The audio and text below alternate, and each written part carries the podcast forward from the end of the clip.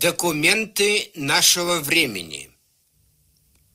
В сегодняшней передаче из цикла «Документы нашего времени» мы познакомим вас с полным текстом интервью лауреата Нобелевской премии по литературе Александра Солженицына, которое писатель дал 17 июня 1974 года в Цюрихе комментатору американской телевизионной компании CBS Уолтеру Кронкайту. Это первое большое интервью, данное Солженицыным после высылки его из Советского Союза. 24 июня оно передавалось по телевизионным каналам Соединенных Штатов Америки. Четыре месяца – это, конечно, срок вообще небольшой. You know, four months is, of course, a very short period, especially with my way of life. I don't travel very much, I don't meet people. I try to get on with my work. Это короткий фрагмент из звукозаписи телевизионного интервью. Синхронный перевод на английский язык, перекрывающий голос Солженицына, к сожалению, не позволяет предоставить нашим радиослушателям возможность услышать голос самого Александра Исаевича. Поэтому мы вынуждены прибегнуть к помощи диктора. Чтение текста интервью мы разбили на три последовательных передачи.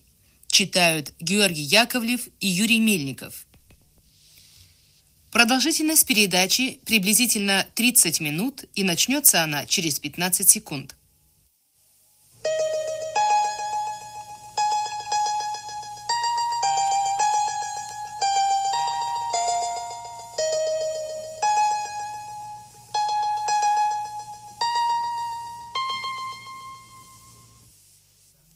После четырех месяцев в Западной Европе пересмотрели ли вы какие-то из ваших мнений о западном мире, сформировавшихся ранее в Советском Союзе?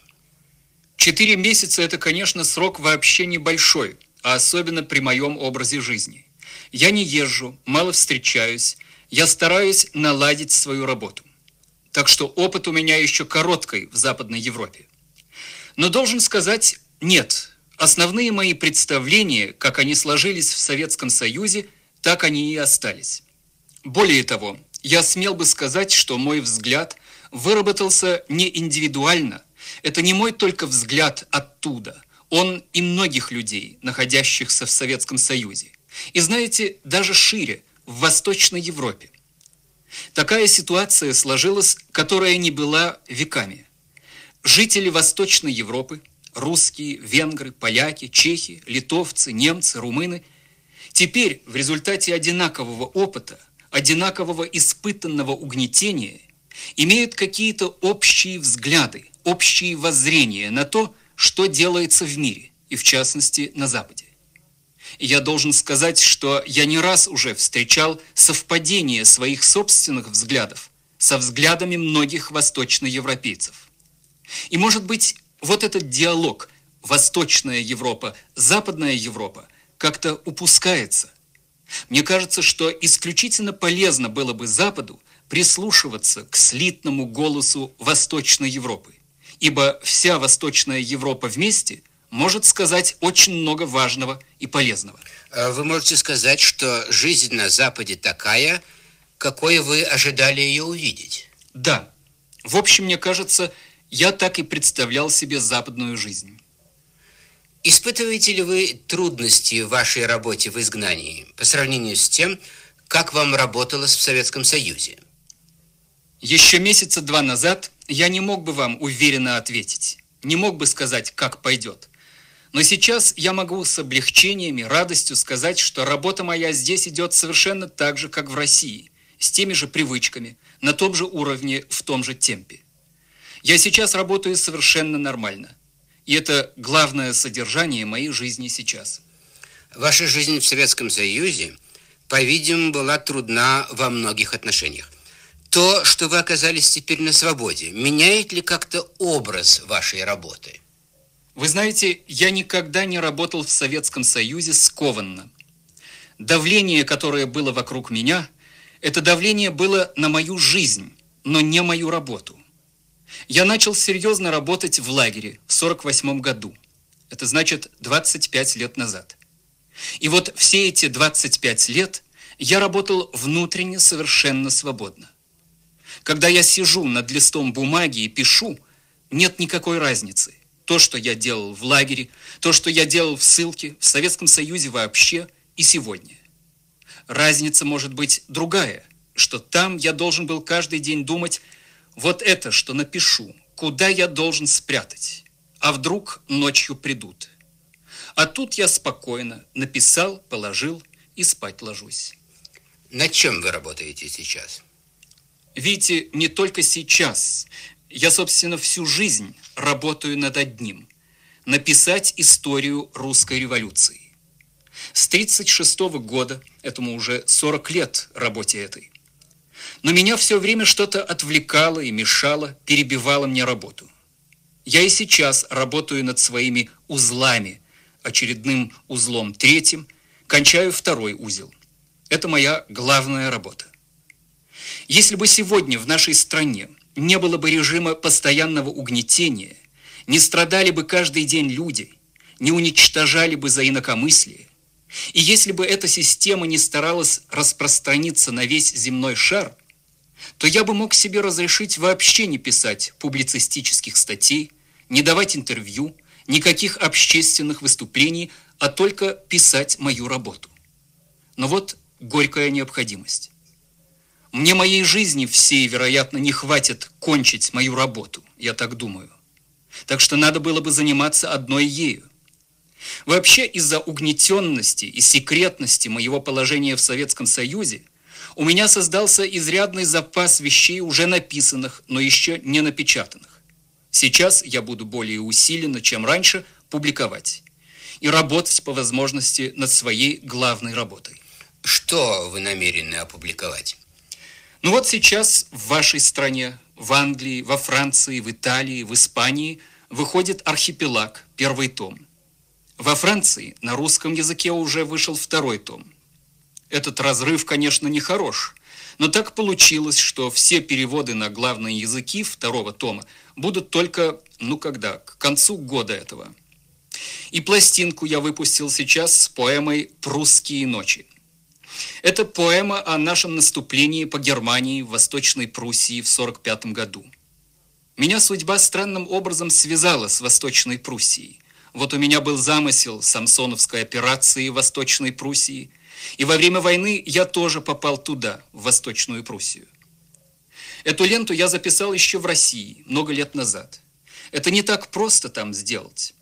Надо искать, в каком помещении.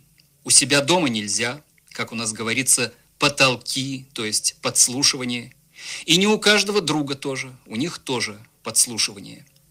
Не так просто было эту пленку и вывести – вот сейчас, например, моя жена везла другие пленки наши с моими некоторыми записями, отрывки из ракового корпуса, некоторые мои рассказы, семейные записи, дети разговаривают. Она везла просто с собой, и было официальное заявление советских органов, что все будет выпущено без всяких затруднений. Приезжаем, обнаружили. На советской таможне в одну минуту все записи уничтожены. В чемодане лежат пустые пленки. Так что, если бы пленка с поэмой шла таким путем, она бы тоже пропала. Потом я сейчас хочу поставить фильм по своему сценарию «Знают истину танки». Единственный мой оригинальный киносценарий, уже готовый для киносъемки. «Знают истину танки» – это некоторые истолковывают как фронтовой сюжет. Нет. Это рассказ о том, как уже после смерти Сталина в особых лагерях танки, воинское подразделение советской армии давило восстание безоружных заключенных. Знают истину танки, два смысла имеет. Только танки могут рассказать, как это было. И танки так самодовольны и так самоуверены, они всегда думают, что знают истину, что они-то правы, танки. Потом будет ряд отдельных публикаций, регулярно в каждом номере журнала русского христианского движения в Париже главный редактор Никита Струва. Ну вот это из того, что ближайшее. Насколько трудно вашей семье привыкнуть к новой жизни? Конечно, трудно. Для тех, кто никогда не собирался покидать родину, привыкнуть очень трудно. Но мы и не настроены привыкать. Мы заняты работой. Я по горло занят работой. Жена помогает мне. А впереди у нас цель – возврат в Россию. Чувствуем себя повседневно связанными с ней. И поэтому, собственно, привыкать по-настоящему и не хотим. Мы верим, что вернемся. И для этого работаем. Когда? Ах, когда? К сожалению, люди никогда не могут этого предсказать. Для этого надо было бы, чтобы произошли изменения в политической системе, в нынешнем правительстве. Я бы даже сказал, для меня простой ключ. Настолько изменилась бы система, чтобы весь архипелаг ГУЛАГ можно было напечатать свободно, широко в России. Не так обманно, как у нас умеют печатать. Напечатают маленький тираж, продадут в Москве иностранным корреспондентам, на Запад пошлют и известие опубликовали Булгакова. На самом деле никто этой книжки не видел, опубликовали. Нет, не так. А так, чтобы в любом русском магазине можно было купить архипелаг ГУЛАГ. Значит, в тот день, когда ваши книги будут свободно продаваться в книжных лавках Советского Союза, вы сможете вернуться. В этот момент я мог бы быть полезен там.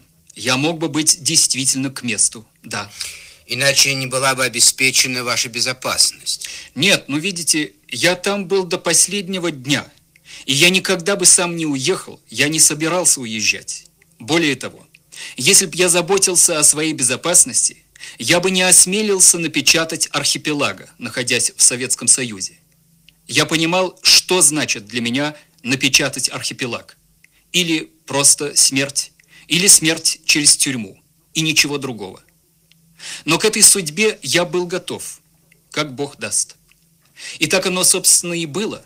Арестовали меня и предъявили измену Родине, которая дает высшую меру – расстрел. Так что мне в первый же вечер ареста предъявили расстрел.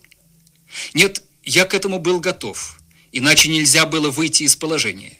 Уезжать нельзя, и бесконечно держать архипелаг тоже нельзя. Архипелаг надо было печатать. Так что я клал голову под топор. Но вот обошлось. Пока. В передаче из цикла «Документы нашего времени» Вы слушаете первую часть интервью данного лауреатом Нобелевской премии Александром Солженицыным, корреспонденту американской телевизионной компании CBS. Читают Георгий Яковлев и Юрий Мельников. Продолжаем передачу. Читаете ли вы западные газеты? Все свободное время я занят чтением для моего романа исторического. Исторический роман требует такого количества чтения. Ведь это эпоха, пропущенная в нашей стране. Трудно представить, но вот об этой эпохе, о 14, 15, 18, 20 годе, у нас в стране знают меньше, чем о пушкинском времени, о Екатерине II.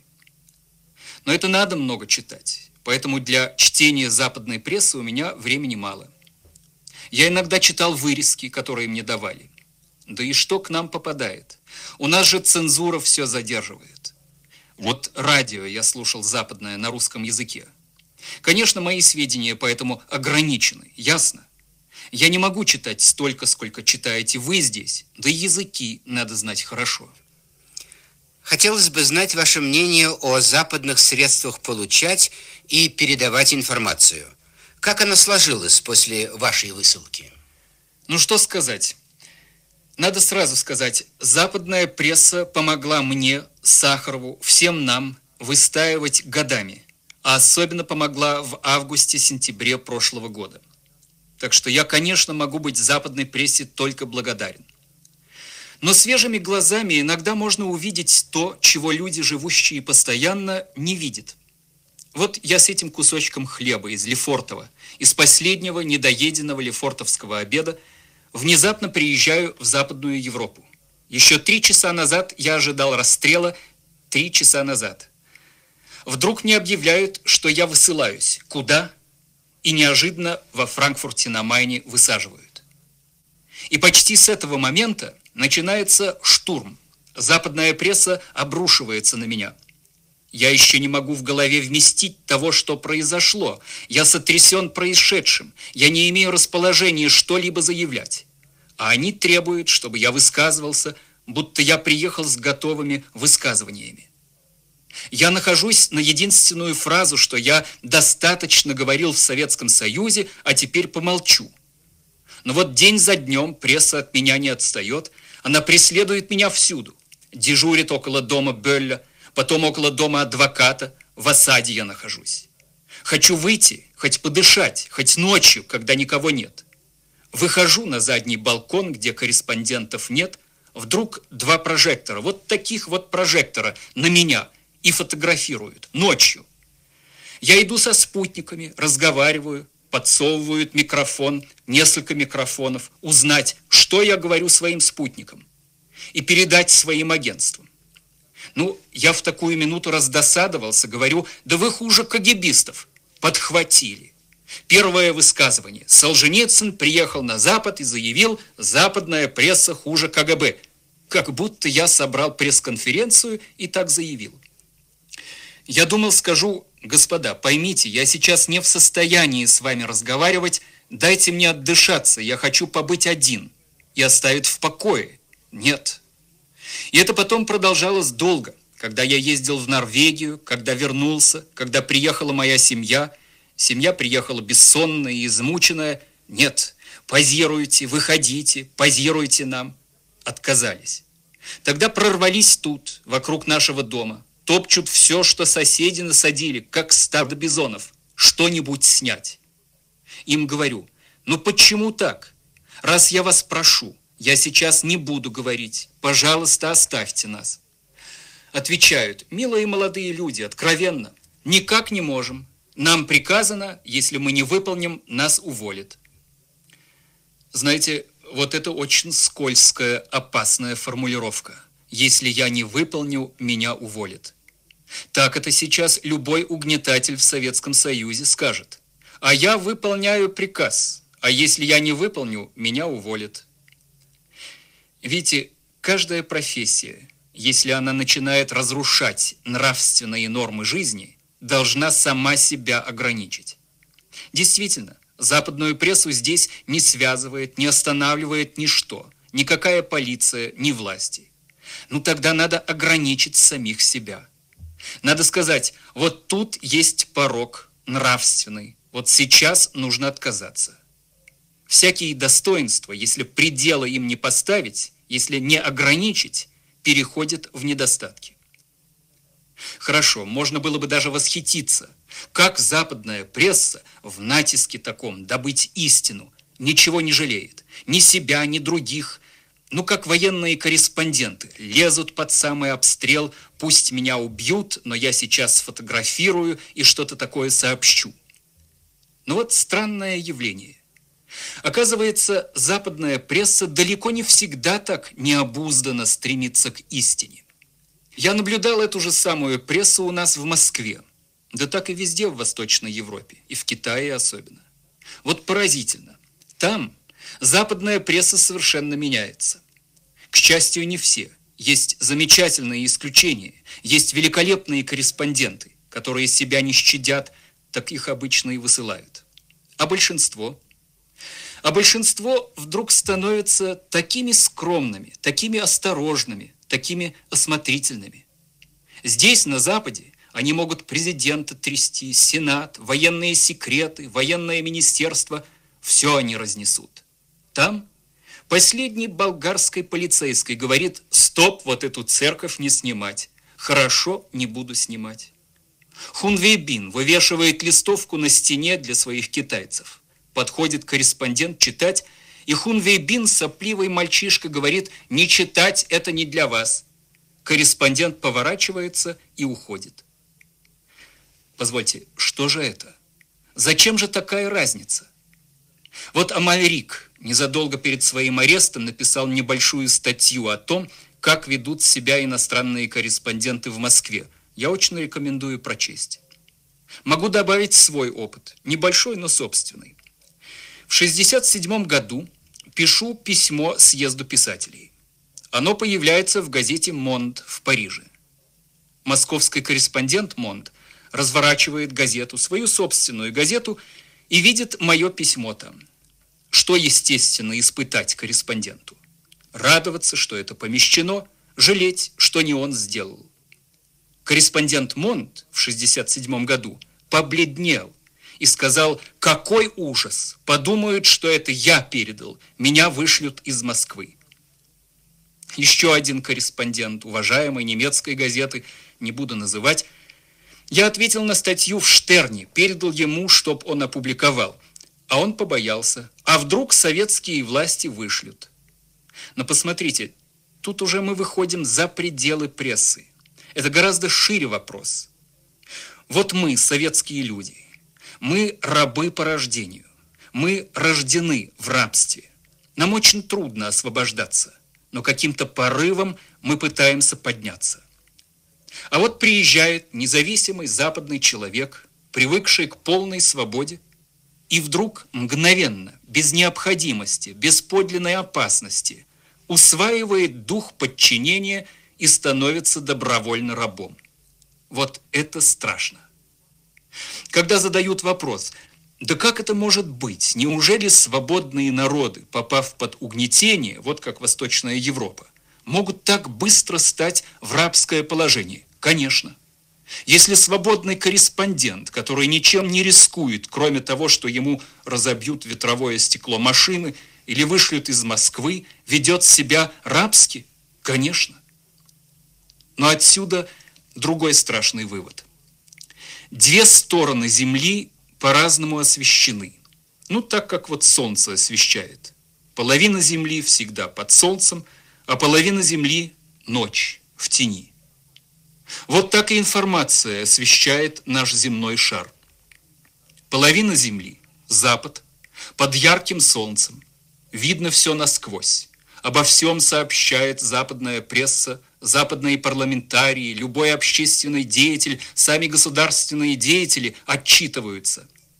И советская, китайская, восточноевропейская разведка тоже прощупывает и проходит Запад насквозь. Она видит все, что хочет, очень легко – она знает, что ее разведчикам даже ничего не грозит на Западе. Почему я, допустим, мог там, у себя, составить какое-то мнение о Западе? И вот оно вроде не ошибочно. Да потому что Запад весь освещен. О Западе все решительно напечатано, написано, говорится. И почему советологи, так называемые, почему они с таким трудом и все время ошибочно судят о Востоке? потому что Восток погружен в темноту. О Востоке западная пресса, которая туда приезжает, не дает сколько-нибудь серьезной информации. Если бы каждый корреспондент говорил так, я голову свою положу, пусть мне голову отрубят, но я одно известие, точное, важное, сообщу. Тогда хоть иногда бы что-то важное проходило. Но если каждый, почти каждый корреспондент боится – и опасается, если почти каждый корреспондент дает поверхностные, скучные вещи, сидит, обрабатывает советскую прессу, из нее что-то возьмет на поверхности, а иногда и прямой обман, откуда иметь информацию о Востоке? Еще можно было бы от нашей прессы, ну тут смешно говорить, наш парламент смешно говорить.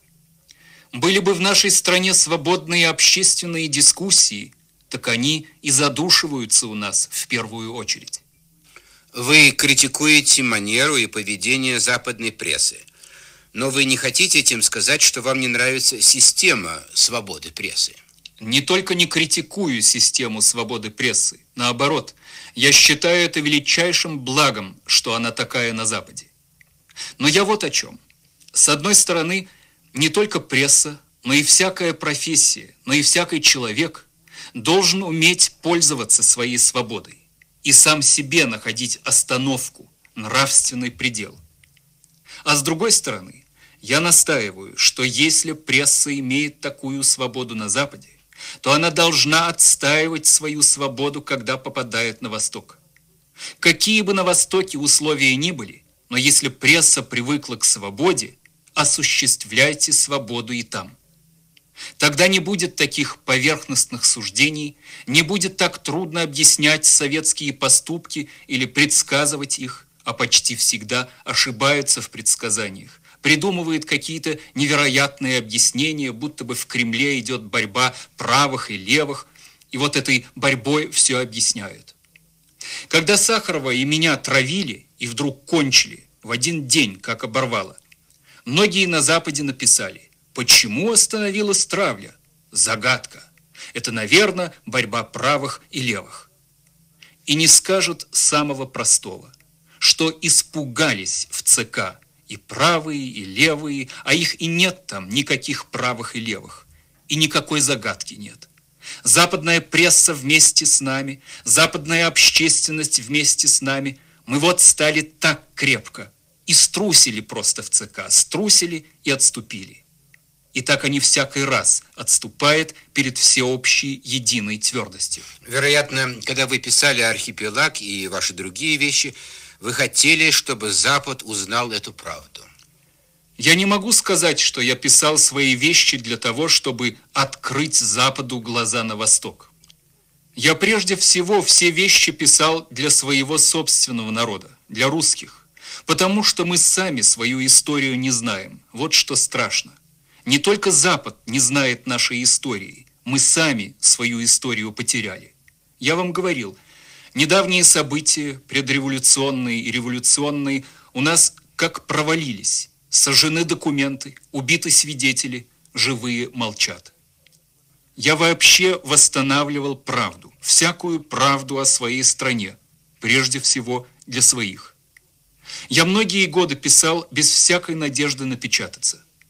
Если бы не было чуда с Иваном Денисовичем, это просто чудо, что Твардовский мог убедить Хрущева напечатать Ивана Денисовича. Я представлял свою жизнь так – Буду писать до самой смерти. Вот так вот. Все напишу и умру. И тогда это все опубликуют. А благодаря Ивану Денисовичу... Значит, можно сказать, что поскольку ваши работы опубликованы при вашей жизни, то вы продукт хрущевского времени. Продуктом Хрущева меня назвать никак нельзя, потому что я писал независимо от его реформ, задолго до них и писал в своих основных произведениях совсем не то, что Хрущев хотел бы. Да, волей Хрущева и стараниями Твардовского случилось так, что меня напечатали. Но если бы Хрущев сам знал, что он делает, когда он меня печатал, если бы остальные члены ЦК это знали, никогда бы они меня не напечатали. В этом состоит система наша. Система советская, ну, я исправляюсь, восточноевропейская, китайская, она не терпит правды нисколечко. Вот маленькая капелька правды, Иван Денисович. Это маленькая капелька. Разве это вся правда? А сколько она имеет последствий? Например, архипелаг появился как следствие Ивана Денисовича. Почему? Потому что еще до Ивана Денисовича я задумал архипелаг – я чувствовал, что нужна такая систематическая вещь, общий план всего того, что было, и во времени, как это произошло. Но моего личного опыта, сколько я не расспрашивал о лагерях, все судьбы, все эпизоды, все истории, и опыта моих товарищей было мало для такой вещи. А когда напечатался Иван Денисович, то со всей России как взорвались письма ко мне – и в письмах люди писали, что они пережили, что у кого было. Или настаивали встретиться со мной и рассказать, и я стал встречаться. Все просили меня, автора первой лагерной повести, писать еще, еще, описать весь этот лагерный мир. Они не знали моего замысла и не знали, сколько у меня уже написано, но несли и несли мне недостающий материал. Вот так и составились показания 227 свидетелей этих. И я понял, что замысел мой был верен. И вот ложится на меня святой долг выполнить это. Да если бы Хрущев думал и знал, что я напишу такой архипелаг, что я уже пишу историю революции, да он бы не напечатал бы Ивана Денисовича. Хрущев действовал совершенно бессознательно – Ему нужен был Иван Денисович в тот момент, когда с Китаем он спорил о Сталине. Еще долго будут в Кремле подсчитывать, не подсчитают, сколько последствий от этого ничтожного эпизода. В передаче из цикла «Документы нашего времени» вы слушали первую часть интервью данного лауреатом Нобелевской премии Александром Солженицыным, корреспонденту американской телевизионной компании CBS. Читали Георгий Яковлев и Юрий Мельников. Продолжение чтения интервью Солженицына вы можете услышать в следующей передаче из цикла «Документы нашего времени» в пятницу 12 июля в 2.30, 8.30 и 15.30 по московскому времени.